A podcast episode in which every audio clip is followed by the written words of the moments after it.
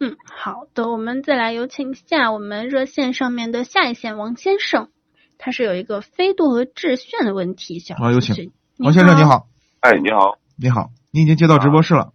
哎，你好，你好，是嗯这样，我想请教一下那个主持人啊，我现在想想买一辆车，就是主要的需求是希望它这个呃毛病少，然后就是将来我因为这辆车我可能三到五年之内可能就要卖掉，嗯相当就是保值率二手保值率要高一些对，啊，是这样。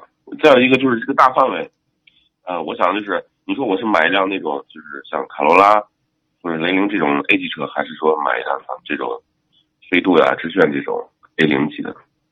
那你就看你对空间的需求了。A A 零没有，没没有什么需求，就我一个人开，那你就买飞度好了。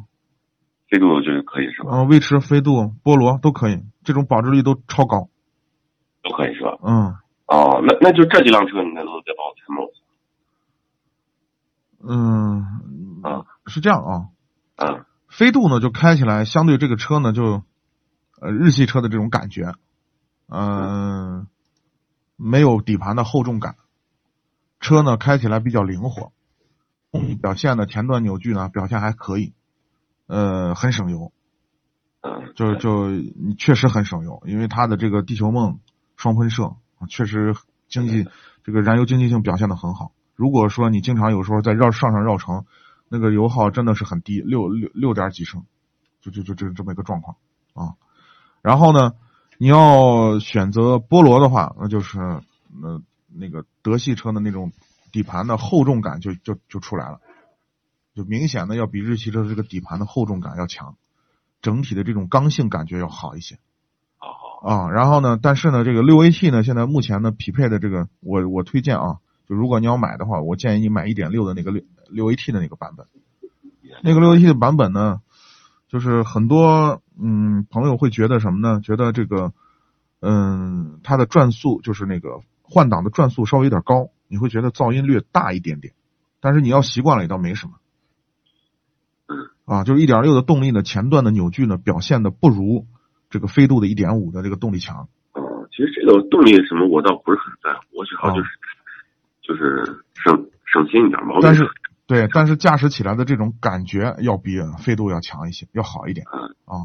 就是看注你的注重点在什么地方。如果你只是考虑说我动力也也不知道需求那么大，我就是好用，故障少，后期毛病少，我觉得你就可以考虑飞度。最多是吧？嗯，飞度的二二手车残值相当高，包括菠萝也一样。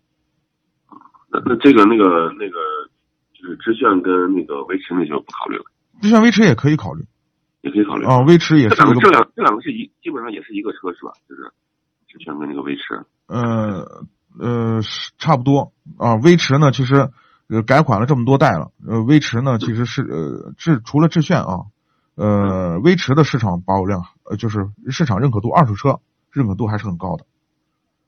嗯，就最高的，就这四款最高的还是飞度，飞度，啊， 飞度可以说是变态的高， 人称超跑了是吧？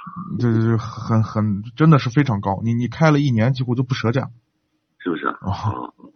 行哦行，那我了解了。啊，好好，感谢感谢。好，不客气，嗯嗯，感谢您的参好，与，再见。